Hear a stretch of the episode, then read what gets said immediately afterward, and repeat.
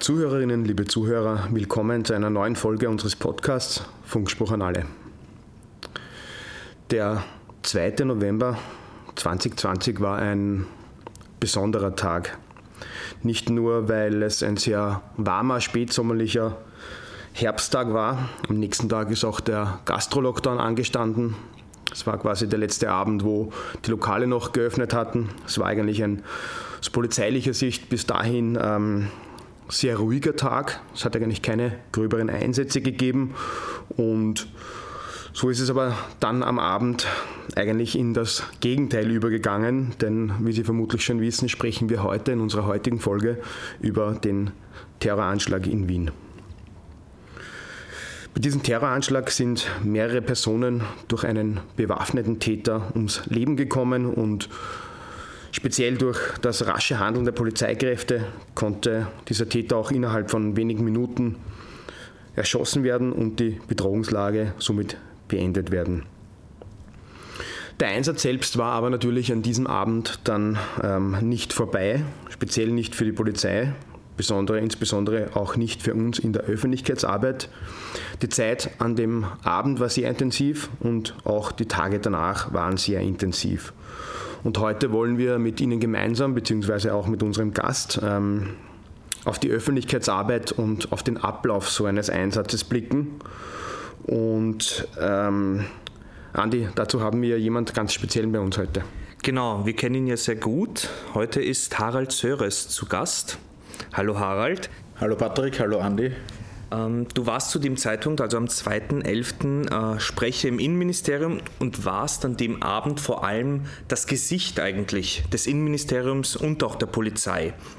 Wenn man jetzt die mediale Berichterstattung bedenkt, und die war ja an dem Abend besonders hoch. Ähm, diese Folge heute ist dahingehend auch ziemlich speziell, weil sowohl Patrick als auch ich zu dem Zeitpunkt, der Patrick als Kollege vom Harald direkt als, auch als Ressortsprecher und ich als Social Media Redakteur waren an dem Abend genauso involviert und haben eigentlich die darauffolgenden Tage auch eigentlich rund um die Uhr gearbeitet. Das heißt, die heutige Folge wird viel mehr noch ein Gespräch, wo, wo Patrick und ich uns auch einbringen können und unsere Erfahrungen von dieser Nacht und auch von den folgenden Tagen einbringen können. Aber zuerst wie immer möchten wir mal unseren Gast näher kennenlernen und näher vorstellen. Kannst du dich kurz vorstellen, Harry? Ja, grüße euch. Äh, erstens mal danke für die Einladung. Es freut mich natürlich, dass ich auch bei diesem Podcast-Projekt heute als Gast dabei sein darf.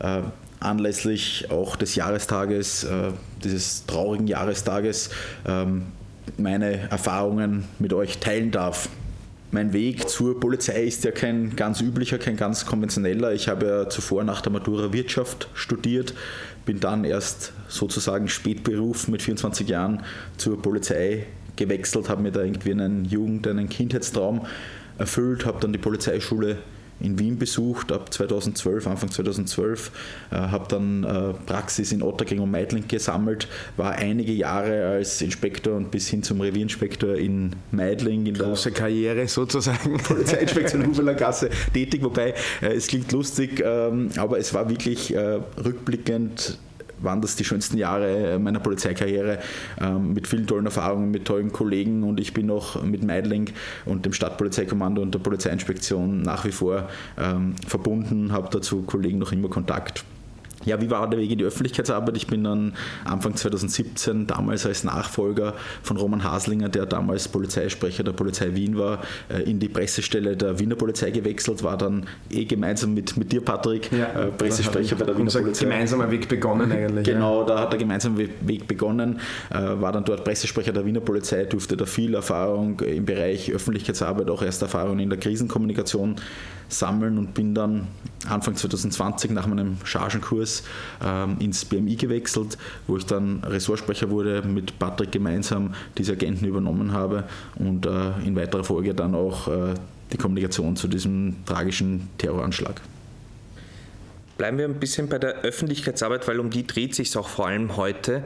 Wie ist denn die im BMI und bei der Polizei aufgebaut?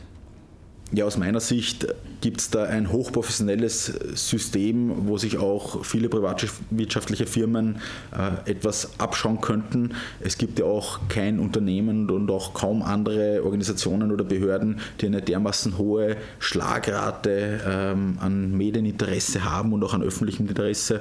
Äh, die Polizei äh, verfügt über neun Landespolizeidirektionen in ganz Österreich. Also jedes Bundesland hat eine Landespolizeidirektion und in jeder dieser Landespolizeidirektionen ist ja eine Pressestelle angesiedelt, wo auch Pressesprecher sitzen, die über die tägliche Polizeiarbeit, über Einsätze, über Großschadenslagen äh, Auskünfte erteilen, mit Journalisten reden, Interviews geben.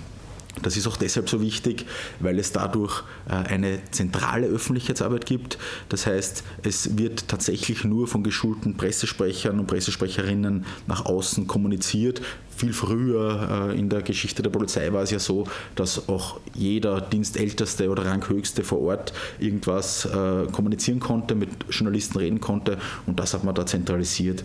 Und der Überbau dieser neuen Landespolizeidirektionen ist eben das Bundesministerium für Inneres, das BMI und auch hier gibt es eben mit Patrick und mir ähm, zwei Pressesprecher, die eben dafür zuständig sind, einerseits über Fälle zu kommunizieren, die mehrere Bundesländer betreffen oder wie beim Terroranschlag, die auch internationales Medieninteresse zur Folge haben oder eben auch Dinge, die einfach nicht in den Zuständigkeitsbereich einer Landespolizeidirektion fallen, sondern in den Zuständigkeitsbereich des BMI, das wären zum Beispiel die Themen Asyl und Fremdenrecht, aber auch zum Beispiel das Thema Verfassungsschutz. Ja, zusätzlich sind ja auch noch, da kann ich mich ja einbauen, Social Media gibt es ja auch eben, eben auch in den Landespolizeidirektionen, in allen neuen und dann wieder auch übergeordnet dann im Bundesministerium für Inneres. Genauso gut gibt es natürlich unsere Onliner, die die Online-Artikel äh, schreiben. Also die Öffentlichkeitsarbeit ist sehr, sehr breit aufgestellt. Die fängt ja auch schon bei der Betreuung der Websites an. Also allein das da wird doch für den 2.11. relevant sein, aber auch das da ist Teil der Öffentlichkeitsarbeit. Ganz genau, Andi, da will ich mich auch gleich noch einmal einbringen. Wie du sagst, Öffentlichkeitsarbeit Öffentlichkeitsarbeit ist nicht nur die Tätigkeit, dass wir eben als Pressesprecher äh, mit Medien kommunizieren und Interviews geben, sondern wie du sagst, ein Zusammenspiel von ganz vielen verschiedenen Dingen, von Social Media, den digitalen Medien, Homepage-Berichten, äh, die klassische Pressesprecherarbeit, Kontaktpflege auch, letztendlich auch die Bürgerauskunft, also auch die Bürgerservicestellen, das Bürgerservice, die Beschwerdestellen sind im Bereich der Öffentlichkeitsarbeit angesiedelt. Genau. Also alles das, was nach außen kommuniziert wird, ist hier für uns ganz wichtig und auch gebündelt gebündelt in diesen Büros? Harry, wenn du an den 2. November zurückdenkst, ähm, ich kenne die Antwort ja, aber ich frage natürlich trotzdem, ähm, wie hast du, wie haben wir eigentlich vom, vom Anschlag erfahren und was waren dann die ersten Tätigkeiten? Also Patrick, du weißt es, aber ich glaube, es ist äh, auch interessant, Einblicke in diesen Bereich zu geben, äh, weil man ja oft den operativen Bereich in erster Linie sieht, aber im Hintergrund irrsinnig viele Dinge auch äh, mit Informationsflut und mit Informationsweitergabe zu tun hatten. Und für mich war das äh, wirklich im Rückblick gesehen ein, ein, ein Wahnsinnstag. Also ich habe selten einen Tag in meiner, in meiner Dienstzeit erlebt, der, der mich mehr gefordert hat, der, der einfach alle Dimensionen, die ich bis dahin gekannt habe, gesprengt hat. Es war so, dass du ja gesagt hast, dass der Tag grundsätzlich für polizeiliche und sicherheitsbehördliche Verhältnisse ein relativ ruhiger Tag war. Die Einsatzlage war ruhig, es war vor dem Lockdown, es war irgendwie so eine äh, ganz eigene etwas ruhigere Stimmung und ich habe mich deshalb auch entschlossen, an diesem Tag etwas früher als gewohnt vom BMI nach Hause zu fahren. Ich wohne ja im Bezirk Lilienfeld und äh, wenn es nicht ganz spät wird, äh, pendle ich auch immer gern nach Hause äh, in meine Heimatgemeinde Kaumberg und äh, habe dort meinen beiden Schwestern äh, versprochen, äh, dass ich an diesem Spätnachmittag oder frühen Abend Zeit mit meinen vier Nichten und Neffen verbringe. Ähm, also die haben jeweils zwei Kinder und die freuen sich halt immer, wenn der Onkel auch Zeit hat für sie und ich habe dann, äh, bin dann zu Hause gefahren und habe irgendwie um, um, halb sechs am Abend oder so mit denen dann die, die Carreras Trucks aufgebaut. Also das ist so eine Autobahn, wo man so. man äh, kennt sie, ja. Man kennt das ja. Auch aus der eigenen Jugend noch, wo man so batteriebetriebene Autos draufstellt und die fahren da durch die Gegend und wir haben da gespielt und ähm, es war dann ganz interessant. Äh, es hat dann mein Handy, das ist daneben auf der, auf der Ofenbank des Kachelofens bei meinen Eltern gelegen und äh, das hat dann irgendwie äh, ein paar Mal geläutert und ich mir denkt, naja, ich, ich soll schauen, also so dieser Nachrichtenton von WhatsApp.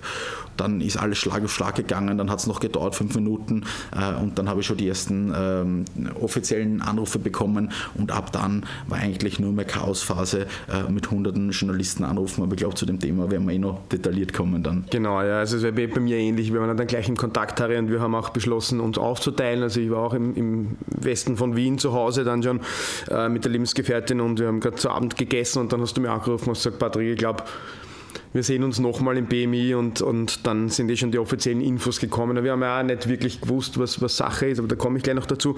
Aber ja, wir haben uns dann aufgeteilt. Du bist ja dann in die Landespolizeidirektion gefahren, ich bin ins BMI gefahren. Das hat natürlich auch den Sinn, dass man sagt, der Informationsfluss läuft, weil ich glaube, der Einsatzstab ist ja zu dem Zeitpunkt in der, in, in der LPT Wien aufgebaut worden. Und das bringt mich gleich zur nächsten Frage, Harry. Was war zu dem Zeitpunkt, wo wir dann gesagt haben, okay, wir fahren mal jetzt ins BMI, was war da eigentlich noch unklar? Also ich glaube, zu dem Zeitpunkt war so ziemlich alles unklar, was unklar sein kann. Äh, es ist ja, grundsätzlich ist man es ja als, als, als Polizist äh, oder auch als Pressesprecher äh, der Polizei gewohnt, dass man zu Anfang oder zu Beginn von Amtshandlungen nicht alle Informationen hat. Es kennt ja auch jeder den Spruch, wenn der Pressesprecher sagt, zum derzeitigen, derzeitigen Zeitpunkt können wir noch keine Informationen oder näheren Informationen weitergeben oder zu den Hintergründen. Diesen Spruch kennt jeder. Ähm, aber da war es ja auch wirklich tatsächlich so, dass noch ganz, ganz wenig klar war. Also wir haben gewusst, es sind Schüsse gefallen, offensichtlich in der Innenstadt. Wir haben gewusst, dass, äh, dass am, am Funk, auf den Funkkanälen der Wiener Polizei absolutes Chaos herrscht. Ähm, wir haben gewusst, dass es verletzte Personen, angeschossene Personen gibt. Wir haben äh, gewusst, dass zumindest äh, ein Täter irgendwo im Bereich der Innenstadt unterwegs ist. Aber hier gab es so viele Learnings, jetzt rückblickend gesehen, schon zu Beginn. Also alleine zum Beispiel äh, am Weg äh, mit meinem äh, Auto zurück nach Wien. Wir haben uns ja so aufgeteilt, dass ich eben in die Landespolizeidirektion gefahren bin, wo schon ein Führungs- und ein Einsatzstab eingerichtet wurden, ähm, hat mein Handy ich glaube 130 Mal geläutet. Ich fahre aber nur eine Dreiviertelstunde und ähm, es war unmöglich, äh, aufgrund der vielen einladenden Anrufe, es haben schon Journalisten angerufen, um, um zu, sich zu erkundigen, was da los ist. Äh, es war unmöglich, rauszutelefonieren. Ich wollte einfach nur ein normales Telefonat äh, nach außen vornehmen, dass ich einfach irgendwo bei offizieller Seite in, in, der, in der Landesleitzentrale fragen kann, beim, beim OVD, ähm, was denn genau los ist, was wir für Informationen haben. Aber es hat so oft dazwischen reingeläutet, dass auch hier zum Beispiel schon das erste Learning war, dass wir in weiterer Folge ähm, unsere Handys so aufgestellt haben, dass wir einfach die Dienstnummer am selben Gerät wegschalten konnten und vor der Privatnummer dann so wichtige Dinge hinterfragen können in Zukunft.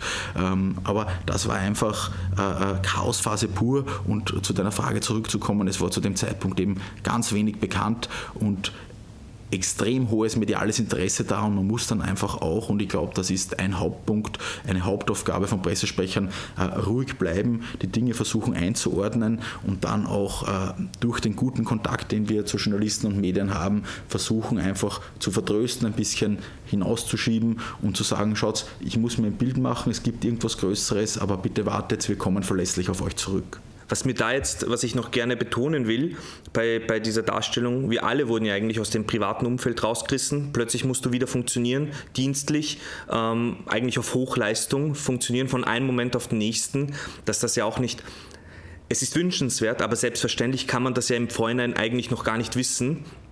Und mir ist es nur wichtig, dass da auch die Zuhörerinnen und Zuhörer wissen, wir, sind ja, wir haben ja alle ein privates Leben und in der einen Sekunde, wo die Nachricht, der Anruf kommt, jetzt geht's los, musst du plötzlich schalten. Da musst du plötzlich ruhig bleiben. Da kannst nicht selber eigentlich deine Gedanken mal freien Lauf lassen oder Panik schieben oder sowas. Du musst plötzlich ruhig sein, weil das, was so wie du, vor allem ihr als, als Ressortsprecher, so wie ihr es an den Medien kommuniziert, und wenn ihr da eine Panik selber in der Stimme dann habt oder in der Ausdrucksweise, dann wird das ja genauso weitergeleitet.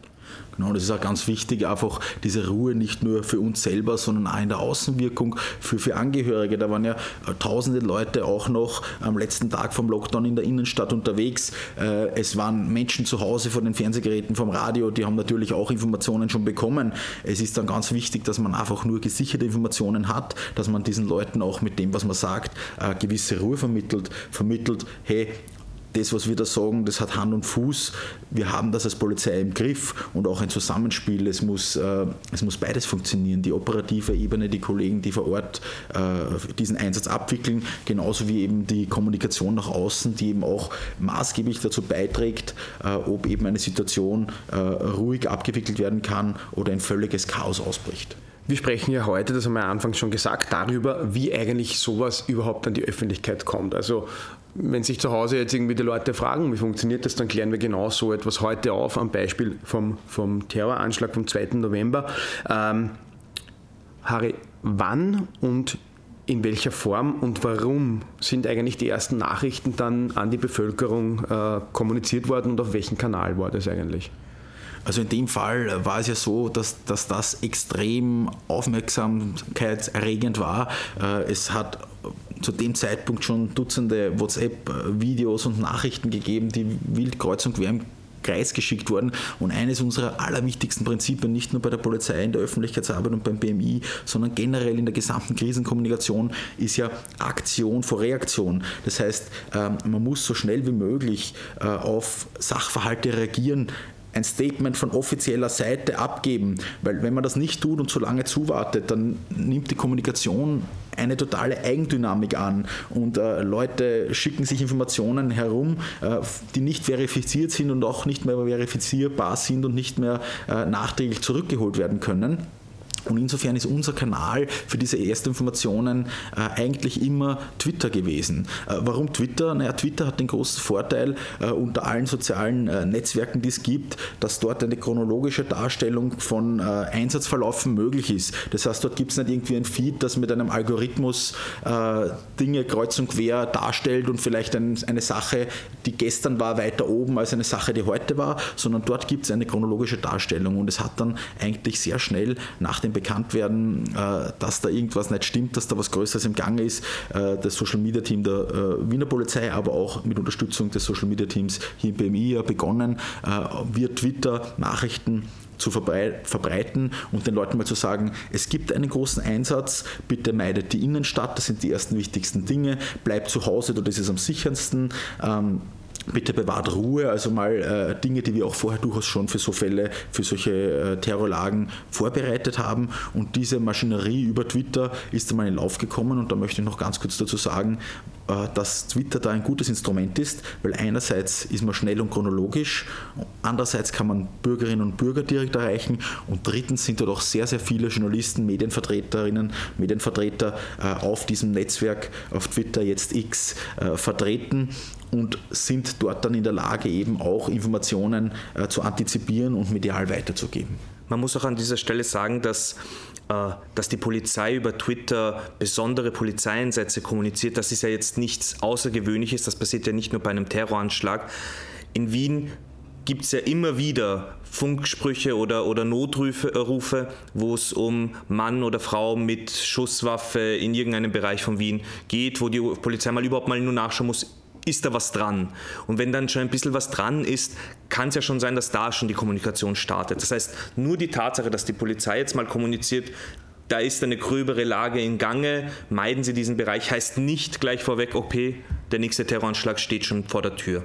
Das kann auch einfach eine fast schon unter Anführungszeichen für die Polizei Routineamtshandlung sein, die, die, sich in weiterer Folge als relativ unspektakulär herausstellt. Genau, in dem Fall war es aber dann relativ rasch, glaube ich, so, wenn wir das richtig in Erinnerung haben, dass das klar war, dass doch mehr ist und Harry, ich glaube, der nächste Schritt war ja dann auch schon irgendwie so äh, neben Twitter, ähm, glaube ich, Presse ist ein bisschen später gekommen, aber ich glaube mal dein, dein Statement in der Zeit im Bild, du bist ja dann quasi live zugeschaltet worden und warst ja quasi dann österreichweit die Person, die da wirklich dann die Informationen darüber gegeben hat. Du warst auch ähm, der Erste, der dann mitgeteilt hat, dass der Täter erschossen wurde.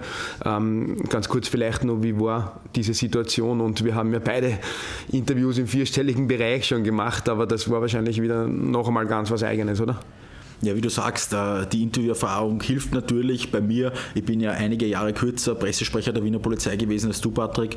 Äh, bei mir waren es aber trotzdem in den, in den äh, knapp vier Jahren als Pressesprecher der Wiener Polizei über 1300 Radio- und Fernsehinterviews. Also man kriegt ja eine gewisse Routine. Aber Live-Einstiege als solches, also Live-Interviews haben ganz eigene Gesetze auch. Da ist die Nervosität natürlich immer auch ein kleines Stück weit höher. Aber in so einer Situation, ich muss rückblicken, rückblickend sagen, äh, es war für mich eine emotionale Ausnahmesituation. Äh, ich war vorher in der Landespolizeidirektion im Einsatzstabraum. Dort waren äh, ganz viele Führungskräfte. Dort ist der Funk gewesen. Es ist, es ist, es ist wirklich rund gegangen. Es, es haben sich die Informationen überschlagen. Ähm, wir wussten zu dem Zeitpunkt auch schon, dass ähm, ein Kollege von uns sehr schwer verletzt worden ist, dass er angeschossen wurde. Und all das macht natürlich äh, was mit einem selbst, wenn man ja auch selbst die Seite äh, als Polizist auf der Straße vom Inspektor weg äh, kennt und das äh, hat mich sehr emotional gestimmt. Äh, ich habe richtig mitfühlen können, auch mit den äh, Kollegen vor Ort und äh, es ist mir in der Situation schwerer gefallen als sonst, einfach meine Gedanken zu bündeln, die Informationen zu sammeln und das auch in einer Form weiterzugeben, dass die Leute draußen vor den Bildschirmen, hunderttausende Zuseher in, in, einer, in einer ZIP-Spezial mit Armin Wolf auch ähm, wissen, dass wir das eh im Griff haben. Äh, und das war für mich eine riesengroße Herausforderung, die aber auch gemeinsam mit Patrick Batschen, der war der Moderator vor Ort, der war der äh, Reporter, der quasi in der Landespolizeidirektion war, äh, mit ihm, glaube ich, gemeinsam ganz gut gemeistert habe und auch, und das war mir ganz wichtig, die Botschaften, die uns wichtig waren, an den Mann, an die Frau gebracht habe, nämlich eben, dass ein, zumindest ein Täter neutralisiert erschossen werden konnte und dass wir zumindest mal ein kleines Stück weit äh, Sicherheitsgefühl verbreiten konnten. Ihr beide seid ja als Ressortsprecher ja eigentlich immer so ein Zweierteam äh, gewesen, äh, vor allem aber in dieser Nacht. Wie habt ihr euch dann aber dort abgestimmt? Weil Patrick, du warst ja in der Nacht ja auch komplett eingesetzt. Harry stand aber vor der Kamera. Wie hat da eure äh, Zusammenarbeit eigentlich funktioniert? Es ist ein bisschen ein, ein, ein, Zufall eigentlich, kann man so sagen, beziehungsweise hat, es, hat die Situation dann gerade so gepasst, dass der Harald da wirklich eben vor Ort in der LPT war, wie schon vorher erwähnt. Wir haben das am Telefon irgendwie beschlossen, haben gesagt, okay, du fährst von da nach Wien rein, das passt, liegt gut am Weg, ich fahre ins BMI. Ähm, wir schauen, dass wir die Kommunikationskanäle so gut es geht aufrechterhalten und äh, dann war eben die, die Überlegung mit dem, mit dem äh, ersten Live-Einstieg Zeit im Bild, dadurch, dass ich sowieso schon im organisatorischen Management drinnen war, Harry direkt im Einsatzstart war, war die Frage eigentlich relativ rasch geklärt. Wir haben uns nur kurz abgestimmt mit den Führungskräften und mit Kolleginnen und Kollegen und haben gesagt, okay, ähm, der Harry macht das jetzt. Und in Wahrheit hat sich eigentlich die Aufgabe so verteilt, dass, dass, man immer, dass ich geschaut habe, dass ich den Harry ähm, entsprechend gut herausnehmen kann und entlasten kann, dass er sich auf die nächsten Interviews und Auskünfte vorbereitet, weil natürlich ist ja sowas mit einem Interview, das, an das man sich jetzt erinnern kann, nicht getan. Wir sprechen ja von einer Vielzahl an Interviews, auch kurz danach für andere Fernsehsender und für andere Radios Radiostationen und äh, ich habe in Wahrheit im Hintergrund dann immer versucht, ich bin herumgeschwirrt oder wir sind gemeinsam herumgeschwirrt und, und haben versucht, möglichst viele Informationen zu bekommen. Wenn ein neues Package an Informationen da war, äh, haben der Harry und ich irgendwie das, das zu einem medientauglichen Informationspaket umgeschnürt sozusagen und ähm, das haben wir dann eigentlich, hat der Harry dann eigentlich wieder weitergegeben und das hat sich eigentlich so ein bisschen durchgezogen dann. Gell? Genau, Patrick, also äh, Andi zu deiner Frage, bei Patrick und mir war das große Glück, dass wir uns schon jahrelang von der Wiener Polizeipressestelle kannten und auch privat gut kennen. Wir wohnen ja in der Nachbarschaft zu Hause. Äh, wir verstehen uns eigentlich äh, in dieser Hinsicht auch völlig blind. Und es war die Arbeitsteilung dann von der ersten Sekunde an klar, das hat reibungslos äh, funktioniert. Und ich muss sagen, ähm, ja, es gibt bei der Polizei das One-Voice-Prinzip, das One-Message-Prinzip. Das heißt, der oder die Pressesprecherin oder Pressesprecher, der mit der Kommunikation zu einem großen Fall beginnt, führt das in aller Regel auch zu Ende. Äh, das hat den Grund, dass man eben den Menschen äh, Sicherheit vermittelt. Es ist auch äh, psychologisch und wissenschaftlich erwiesen und belegt, dass die Leute einfach eine Person, ein Gesicht zu einem Fall brauchen, um ein gewisses Vertrauen aufzubauen, um zu wissen, von der Person kriege ich alle Informationen. Aber viel, viel schwieriger als das, was der oder die Pressesprecherin im Vordergrund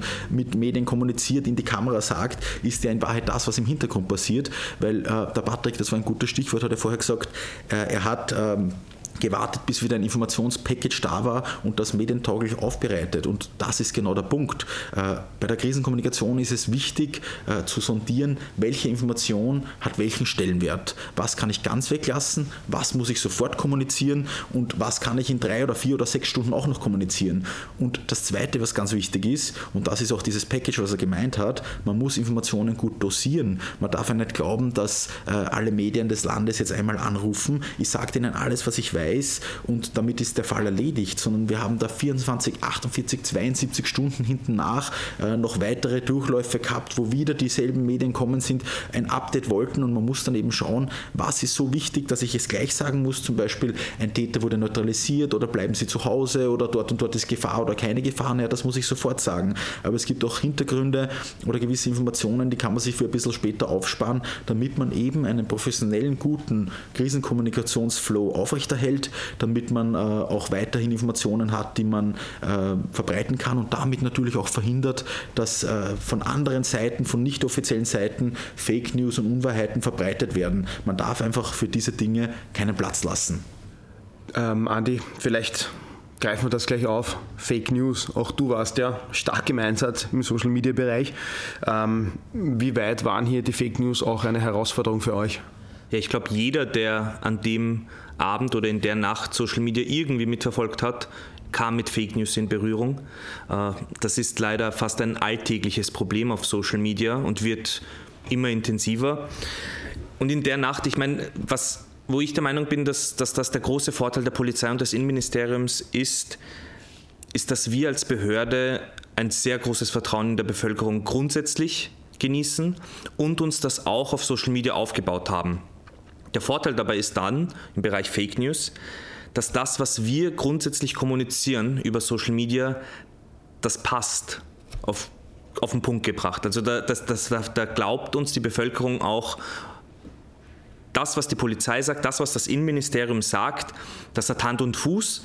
Das ist logischerweise auch mit euch äh, abgestimmt. Das bedeutet, wir haben uns da sehr intensiv an eurer Kommunikation orientiert. Das wäre nämlich der größte Fehler, dass selbst wenn fünf Minuten später, nachdem der Hari ein Interview gegeben hätte, dass wir gleich danach mit komplett neuer Informationslage rausgehen würden, das würde eben genau gegen dieses One-Voice-Prinzip ja verstoßen. Das heißt, wir konnten uns da sehr gut mit euch abstimmen. Da war aber auch die Abstimmung mit der LPD Wien einwandfrei eigentlich, weil ähm, wir eben da auch immer geschaut haben. Sie haben jetzt das kommuniziert und wir schauen, dass wir all genau die, dieselbe Message auf unseren Kanälen genauso verbreiten bei uns kam aber ein anderer Faktor noch hinzu, extrem viele Privatnachrichten. Also die, die ganzen Privatnachrichtenfunktionen auf allen Social-Media-Kanälen wurden im fünfstelligen Bereich ausgereizt. Also das reden wir wirklich von Zehntausenden Nachrichten innerhalb von Stunden, die wir in unserem Team dann abgearbeitet haben. Und da war das Prinzip wieder dieses Vertrauen erhalten. Also wir haben eben auch vor allem versucht, unser Ziel war, äh, Vertrauen und Sicherheit in der Bevölkerung eigentlich ähm, zu erreichen. Das heißt, wir haben da wirklich alle Nachrichten de facto beantwortet und, also das ist der eine Teil, Nachrichten beantworten, Vertrauen schaffen mhm. und dann natürlich diese wichtigen Punkte dann, zu denen wir dann auch später im Detail äh, genauer kommen, intensiv kommunizieren. Neben diesen klassischen Kommunikationsthemen wie bleiben Sie von diesen Bereichen fern, meiden Sie äh, das und jenes, äh, wo sollt ihr die Videos hochladen? Welche äh, Fake News können wir dezidiert jetzt schon widerlegen? Solche Sachen aktiv ständig zu kommunizieren, das war zum Beispiel auch ein sehr wichtiger Teil auf Social Media. Ja, weil du das sagst, Andi, was Harry, kannst du dich noch erinnern, es hat ja da am Anfang in der ersten Zeit speziell ähm, Twitter und Co. ist es herumgekreist, glaube ich, mehr als zehn Phantomtatorte gegeben. Ich habe im Nachhinein ist es ja fast lustig, aber ein Fernsehsender hat irgendwie von der Marie-Hilfer-Straße aus berichtet, von einer angeblichen Geiselnahme in einem genau. Lokal und der Reporter steht dann irgendwie so, so ganz fasziniert vor dem Lokal und sagt, hier sollte ich noch bis vor einer Minute eine Geisellage abgespielt haben. Im Hintergrund siehst du Lokal, wo was finster ist, wo die Sesseln oben stehen. Also völliger Blödsinn natürlich, ja. Aber das war natürlich, also weil du das ansprichst, das ist halt wirklich, äh, wiederholt sich aber immer wieder, weil wir war, wissen ja auch ein bisschen über die Geschichte 2016 in München Bescheid über den Amoklauf und auch dort gab es ja zahlreiche Phantomtatorte. Also das dürfte irgendwie, oder das ist ein einhergehendes Phänomen, aber ähm, ich habe dann ein bisschen nachgeforscht, auch natürlich, Leute sehen vielleicht äh, Polizistinnen und Polizisten in Zivil mit einer Waffe, machen vor hinten ein Foto und sagen, ja, bewaffneter Täter dort und dort unterwegs. Die wissen ja nicht, dass er Zivilpolizist oder Polizistin ist. Und das ist natürlich so entstehen solche Dinge in, in so einer dynamischen Phase. Und das, glaube ich, ist halt einfach, ja, da gilt es dann eben, das wirklich zu filtern und, und genau eben diese Fake News dann von, von wirklichen Fakten und Informationspackages zu trennen. Ja, diese, äh, diese Phantomeinsätze, die du sagst, das ist ja auch das, was äh, die Polizei eigentlich weltweit äh, bei solchen Lagen, bei Terrorlagen, bei Amoklagen extrem beschäftigt, weil auch wenn wir davon ausgehen, in manchen Fällen, wir wissen ja, zivile Beamte waren äh, an der Örtlichkeit XY zum Beispiel äh, auf der Marilfer Straße und äh, haben dort irgendeine Aufgabe erfüllen müssen und gehen auch davon aus, dass vielleicht dort wirklich kein Tatort ist, aber dennoch muss man nachschauen, dennoch muss man dort Kräfte hin entsenden und dennoch muss man dort schauen, äh, ob denn tatsächlich nichts ist. Und das bindet natürlich Ressourcen. Und da war auch wieder die Schnittstelle zur Öffentlichkeitsarbeit, wenn man jetzt irgendwie schon ganz viele äh, Anfragen äh, Bürgeranfragen mitkriegt im Bereich äh, Mariahilfer obwohl wir wissen, dass dort nichts ist, haben dann uns auch die Kolleginnen und Kollegen vom Einsatzstab gesagt, hey, könnt ihr bitte irgendwie den Medien mal sagen, dass dort nichts ist, dass es ein Blödsinn ist, bevor sie das weiter verbreitet. Und da sind wir genau bei dem Punkt, den ich auch eingangs gesagt habe, Aktion und Reaktion. Das ist eine klassische Reaktion alle schreiben schon auf WhatsApp und anderen Kanälen äh, wild herum, dass dort irgendwie äh, eine Geisellage in einem Fastfood-Lokal ist. Ähm, und wir wissen, dass es nicht so ist, aber es ist trotzdem, auch wenn man es jetzt bei Journalisten zum Beispiel streut, sehr, sehr schwer, solche Falschinformationen, die einmal kursieren wie ein Lauffeuer, auch wieder einzufangen und, und äh, aufzuhalten. Ich glaube, da, das ist auch ein, ein Vorteil von Social Media, insbesondere von Twitter, dass wir zusätzlich zu eurer Kommunikation mit den Medienvertreterinnen und Vertretern auch noch direkt an die Bevölkerung kommunizieren können. Auf Instagram Stories, Twitter Postings, dass wir gerade bei solchen Meldungen von Fake News direkt mal einfach mal die Nachricht rausbringen können, das stimmt nicht, da ist nichts dran, Einfach nur als zusätzliches Element. Ich glaube, das ist eben ein großer Vorteil von Social Media. Und auch in die Breite zu kommen äh, mit Partnern, die man, äh, die man sich jahrelang aufgebaut hat. Es hat andere Organisationen gegeben, äh, Behörden äh, oder behördlich organisierte Organisationen, Wiener Linien und Co. Das, wir haben da an einem Strang gezogen. Äh, die haben alle im Einklang kommuniziert und das ist halt wichtig. Äh, man muss alle Kanäle anzapfen, damit die Leute erfahren. Zum Beispiel hat auch Florian Klenk, der durchaus mit der Polizei immer wieder sehr kritisch äh, ins Gericht geht, äh, hat damals auch äh, die, die Tweets der Landespolizeidirektion Wien geteilt, einfach weil man gewusst hat, in dieser Situation ist es wichtig, alle Communities bestmöglich anzuzapfen, Informationen, Tatsachen der Behörde bestmöglich zu verbreiten und irgendwie für Ruhe zu sorgen. Und da haben alle zusammengeholfen. Das ist irgendwie aus jetziger Sicht betrachtet sehr gut gegangen und hat gut funktioniert. Ich habe ja vorhin schon einen Begriff erwähnt, nämlich die Medienupload-Plattform. Gehen wir ein bisschen genauer darauf ein, was ist das, warum wurde das eigentlich eingerichtet? Ja, also es war so, dass 90 Minuten nach dem Terroranschlag ähm, das Bundeskriminalamt eine Medien-Upload-Plattform gestartet hat. Was ist das? Ähm, eine Medien-Upload-Plattform hat den Sinn, ähm, Bilder, Videos und sonstige wichtige Informationen nicht unbedingt auf Social Media zu teilen, sondern wirklich der Polizei rasch und äh, unbürokratisch zur Verfügung zu stellen. Ähm, innerhalb von wenigen Stunden haben wir dann auf dieser Plattform ähm, über 20.000 Zugriffe gehabt mit Uploads, natürlich immer wieder auch Überschneidungen. Aber die Kolleginnen und Kollegen vom ähm, Cybercrime Kompetenzcenter im Bundeskriminalamt, die das entwickelt haben, haben da sehr gute Erfahrungen schon im Vorfeld gemacht und das Ermittlerteam, was eigentlich aus 30 Leuten in etwa bestanden hat zu dem Zeitpunkt, war dann auch aufgrund der Freiwilligen, weil wir haben ja an dem Abend so viele Leute gehabt, die freiwillig in den Dienst gekommen sind, auch hier beispielsweise, dann ist dann auf mehr als 100 Leute gewachsen und äh, so konnten dann innerhalb von, von kurzer Zeit ähm, 120 Gigabyte und äh, 24.000 Uploads in Wahrheit gesichtet werden. Also das war ähm, ein sehr, sehr wesentlicher Faktor. Ähm, Harry, wenn du dich daran erinnerst, wir haben ja dann wirklich die Tage darauf auch relativ Zeit, viel Zeit mit den Ermittlern verbracht, um auch den, den Tathergang und vor allem die Route zu rekonstruieren. Und da haben wir auch sehr viele Informationen aus diesen Upload-Plattformen bekommen. Nicht, kannst du dich noch erinnern, wie wir gesessen sind? Ja, ich kann mich erinnern. Es war natürlich äh, für die Medien im Nachgang äh, dieser heißen Phase am ersten Tag, am zweiten Tag, äh, waren weitere Informationen wichtig. Von wo ist der Täter gekommen? Wie ist er zum Tatort gekommen? War er alleine oder hat er Komplizen gehabt? Äh, von wo, vom Schwedenplatz ausgehend, ist er dann äh, wirklich ähm, ins Bermuda-Dreieck, dort in die Seitenstädtengasse gekommen? Also eben äh, ein, ein sogenanntes Wegzeitdiagramm und da äh, haben wir natürlich äh, keine Informationen selber, so wenn wir nicht mit Ermittlern zusammenarbeiten und das war insofern extrem wichtig, dass wir da Informationen bekommen haben und genau diese Medien-Upload-Plattform äh, hatte den großen Vorteil gehabt, dass dort tausende WhatsApp-Videos, zum Teil auch, wie du gesagt hast, überschneidend ähm, zur Verfügung gestanden sind und man hat dann die Tat auch aus ermittlerischer Sicht alleine mit diesen Videos schon relativ gut rekonstruieren können, was auch uns in der Öffentlichkeitsarbeit, in der Außenkommunikation wieder zugute gekommen Genau, ich glaube, das ist ganz wesentlich. Also wir haben ja natürlich auf gewisse Dinge, Überwachungskameras und so weiter, können wir dann polizeilichen Zugriff äh, verlangen, beziehungsweise wenn es die rechtlichen Möglichkeiten gibt, ähm, kann man ja zugreifen. Aber da sind natürlich, du hast es anfangs erwähnt, Harry, da waren tausende Leute in der Innenstadt und, und heutzutage, wir kennen alle ähm, den Ablauf, wenn irgendwo was passiert, es sind alle Handys heraus. Und da war es natürlich sehr hilfreich, vielleicht dann auch ähm, Videos aus anderen Blickwinkeln, aus anderen Perspektiven, aus anderen Positionen zu bekommen. Und ja, da haben wir uns sozusagen eigentlich äh, den, den Stand der Technik, die, die Entwicklung der Technik zunutze gemacht, um das dann relativ rasch und gut nachvollziehen zu können. Harry, wenn du den Einsatz mit deiner sonstigen alltäglichen Arbeit als Sprecher vergleichst, was war das Herausstechende als Sprechertätigkeit in dieser Nacht? Also für mich äh, das Außergewöhnlichste war eigentlich äh, das Medieninteresse auf internationaler Basis. Also wir waren ja gewöhnt, dass wir mit, mit, mit österreichischen Medien ununterbrochen in Kontakt standen und wir haben auch schon in der Vergangenheit bei größeren Fällen mit Medien aus Nachbarländern äh, immer wieder kommuniziert. Aber in dem Fall war das Interesse so enorm, dass wir äh, Medienanfragen aus ganz Europa hatten, äh, sogar international. Also äh, wir haben zum Beispiel, äh, der Patrick und ich am Tag nach dem Terror ähm, mit dem australischen Frühstücksfernsehen gesprochen. Die wollten ein Interview von uns äh, haben, um eben eben auch dort äh, zu berichten, was denn in Österreich los ist. Also es hat ein irrsinniges äh, internationales Medieninteresse zur Folge gehabt.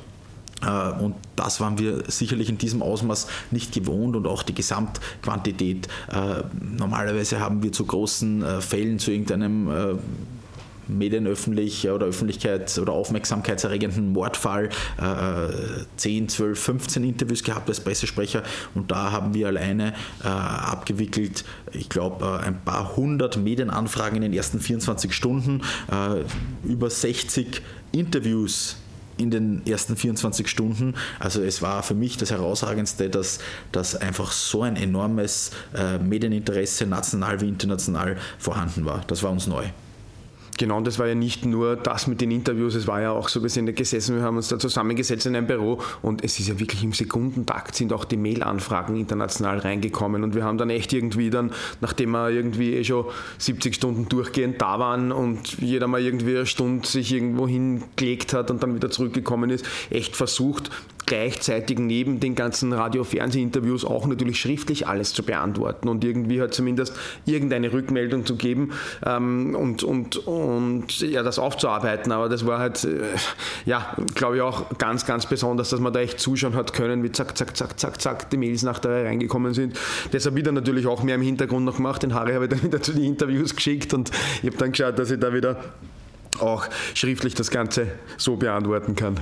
Ja, also wie du sagst, äh, die Mails hast hauptsächlich du abgewickelt, viel auch natürlich mit Wordings, äh, die wir uns zurechtgelegt haben, die man dann einfach äh, dasselbe Wording an mehrere Journalisten weitergeleitet hat. Aber lustig in dem Zusammenhang habe ich in Erinnerung, dass ein, ein, ein User, ein, ein Leserkommentar im, im Online-Standard hat irgendwie geschrieben am, am Tag zwei nach dem Terror, der Service, der hat ein, ein Durchhaltevermögen Vermögen kann man ihm nicht absprechen. Der hat ja seit vorgestern nur sein Hemd gewechselt und das war auch tatsächlich so. Äh, ich war eins zu eins so angezogen wie zu dem Zeitpunkt, wo ich dieses erste Interview für den OF, den Live-Einstieg gegeben habe und habe nur äh, auf meinen äh, Hemdfundus im Büro zurückgegriffen und das Sakko ist immer gleich geblieben und das ist eben einem aufmerksamen User auch aufgefallen. Nette Anekdote. Harry, werden solche Szenarien, so Krisenkommunikation, Terroranschläge und Co., äh, wird das eigentlich geprobt im Vorfeld geübt? Ja, also durchaus haben wir äh, immer wieder Übungen gehabt, auch in unserer Zeit noch bei der Wiener Polizei, äh, sowohl angekündigte als auch nicht angekündigte Übungen im Rahmen von Seminaren und Klausuren, auch die Abläufe geübt, das Zusammenspiel zwischen Presse, Social Media und verschiedenen Kommunikationsbereichen. Ähm, und haben da auch äh, viel, viele theoretische Dinge uns zurechtgelegt. Äh, ein gewisses äh, Golden Hour Prinzip, dass man eben innerhalb von 60 Minuten in aller Regel ein erstes äh, sogenanntes Sofort- oder Notfallstatement rausgeben soll, gewisse Zeitabläufe, wann sagt wer was, ähm, wie dosiere ich Informationen. Also ja, äh, es gibt hier durchaus äh, viel Input, viel Übung, die im Vorfeld vollbracht wird, wo die Leute auch geschult werden. Aber dennoch muss man sagen, äh, die beste Übung ist eben am Ende des Tages noch immer der Einsatz und äh, deshalb haben wir auch aus diesem Einsatz zwar auf gewisse Routinen zurückgreifen können, aber auch aus meiner Sicht sehr viel mitgenommen, äh, dass wir eben erst in der Situation selbst gelernt haben und aufgrund äh, dieser Informationen dann auch Optimierungen für weitere große Fälle mitgenommen.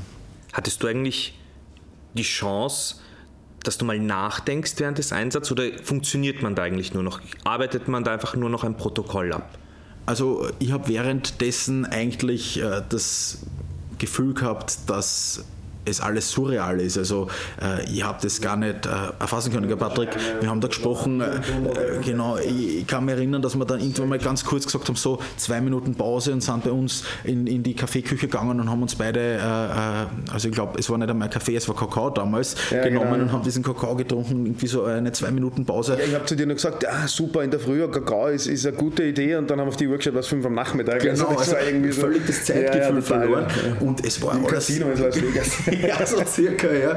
Ähm, und äh, haben da einfach äh, irgendwie das als surreal empfunden. Und ich denke, dass man in der Situation äh, einfach funktioniert, einfach weil man weiß, dass es alle anderen äh, Kolleginnen und Kollegen vor Ort, die es unter Umständen noch viel gefährlicher haben als wir, ähm, auch tun.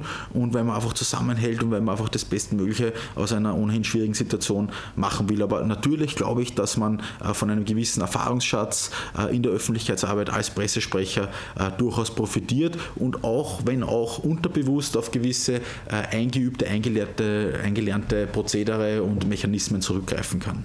Und genau bei all dem, Harry, wie du sagst, du hast es jetzt eh kurz angesprochen, ist der ganz, ganz, ganz wesentlichste Punkt, den ich auch nochmal betonen möchte.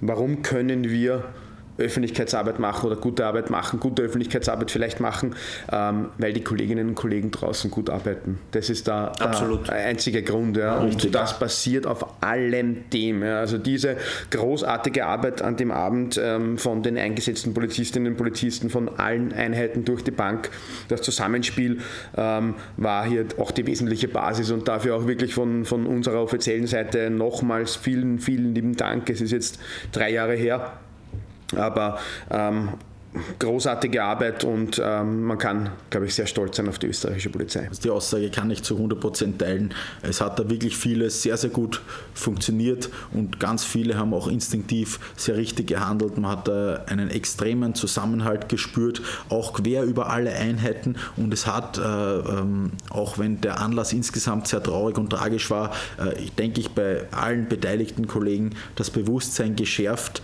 dass es eben nur geht, wenn die verschiedenen verschiedenen Bereiche innerhalb der Polizei, innerhalb der Behörde auch zusammenarbeiten und jeder äh, seinen Teil zum Gelingen eines Einsatzes beiträgt. Kann man den Anschlag historisch in den letzten Jahrzehnten von Österreich, kann man ihn irgendwie einordnen? Was hat sich denn eigentlich in den letzten Jahrzehnten so ereignet in diesem Ausmaß? Also ich habe da ehrlicherweise relativ gut recherchieren müssen. Wir haben uns nämlich diese Frage überlegt, dass wir uns das anschauen. Okay, hat es eigentlich sowas in Österreich schon gegeben, weil ich mich selbst, ich bin da zu jung dafür, an, an viele Dinge davon nicht erinnern kann. Ähm, aber ja, Andi hat es tatsächlich gegeben. 1975 beispielsweise eine OPEC-Geiselnahme mit drei toten Menschen und elf Verletzten. 1981 hat es einen Angriff auf den jüdischen Stadttempel in Wien gegeben mit zwei toten Menschen.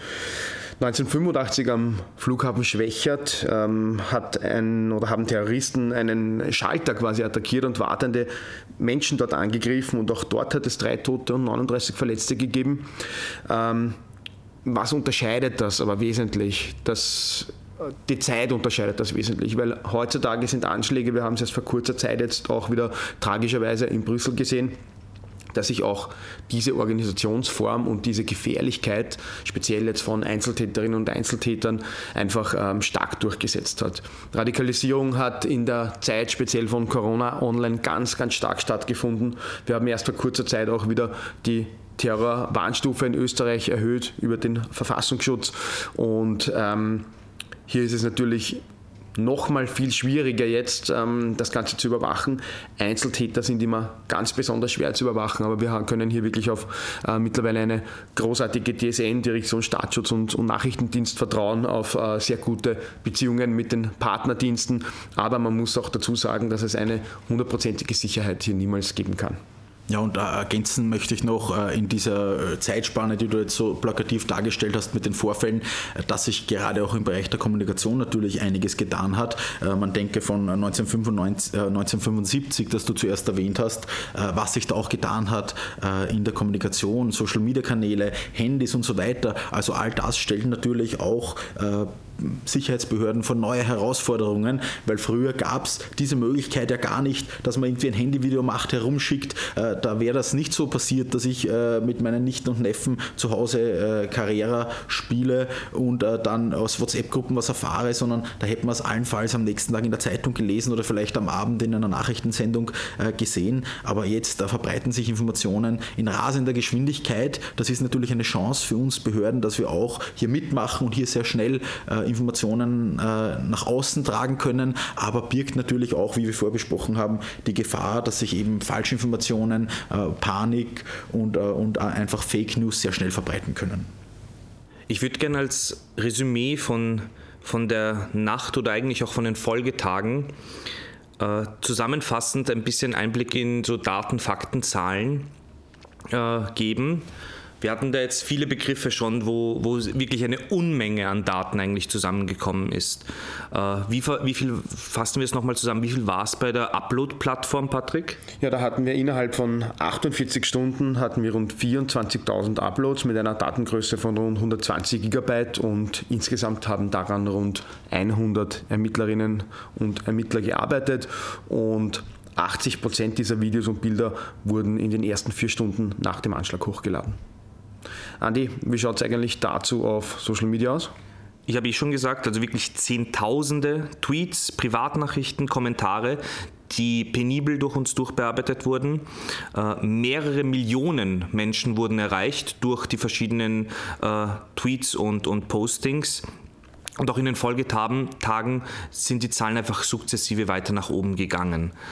Jetzt spiele ich den Ball zurück an euch Ressortsprecher. Wie hat es bei euch circa ausgeschaut? Was habt ihr da für Datenzahlen, Fakten erlebt in der Nacht? Ja, also rein aus Pressesicht war es äh, bemerkenswert, dass in der ersten Stunde äh, von, von zu Hause weg, bis ich im Büro war, äh, hatte ich über 130 Anrufe in Abwesenheit, großteils von Medien, die sich schon erkundigen wollten, wollten was denn los ist. Wir hatten in der ersten Woche ähm, nach dem äh, tragischen Anschlag am 2.11. Äh, über 1000 Medienkontakte, der Patrick und ich. Also ähm, über 1000 Mal mit Journalisten gesprochen oder gemailt und Auskünfte erteilt und es waren in den ersten 24 Stunden nach der Tat über 60 Radio- und Fernsehinterviews.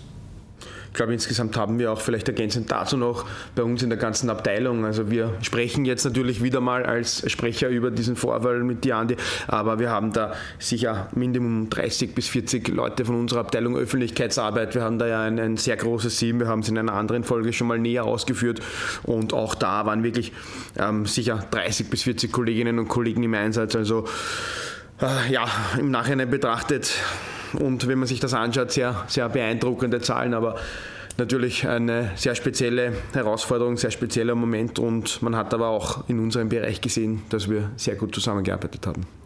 Ihr habt vorhin bereits ähm, die Kollegschaft draußen erwähnt, was die geleistet haben. Auch dadurch, dass wir alle drei Polizisten sind, wir haben einfach unsere Kontakte noch nach draußen. Auch in den Folgetagen haben wir mitbekommen, wie es äh, unseren Kolleginnen und Kollegen geht.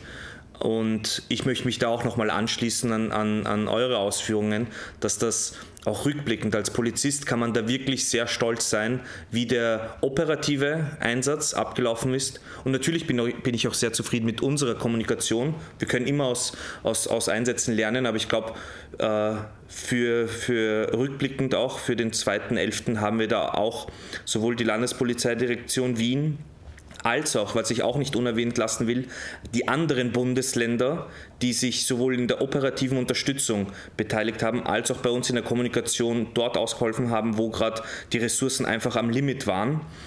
Also alle Räder haben da wirklich produktiv und positiv mitgewirkt, aber vor allem ich glaube, da habt ihr sicher auch die Erfahrung gehabt mit, den, mit der Kollegschaft, dass sich so viele aus dem Urlaub, aus der Freizeit sofort gemeldet haben.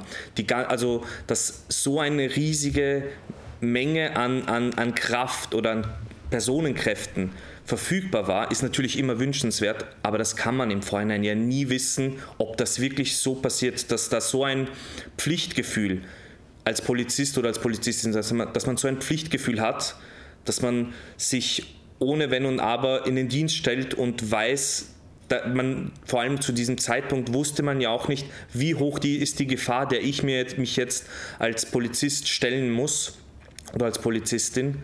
Also das ist für mich was bis, äh, komplett Außergewöhnliches gewesen in der Nacht und in den Folgetagen. Aber ich glaube, ich bin da mit euch ja im selben Boot mit dieser Ansicht. Harry, was hättest du denn abschließend noch vielleicht anzufügen?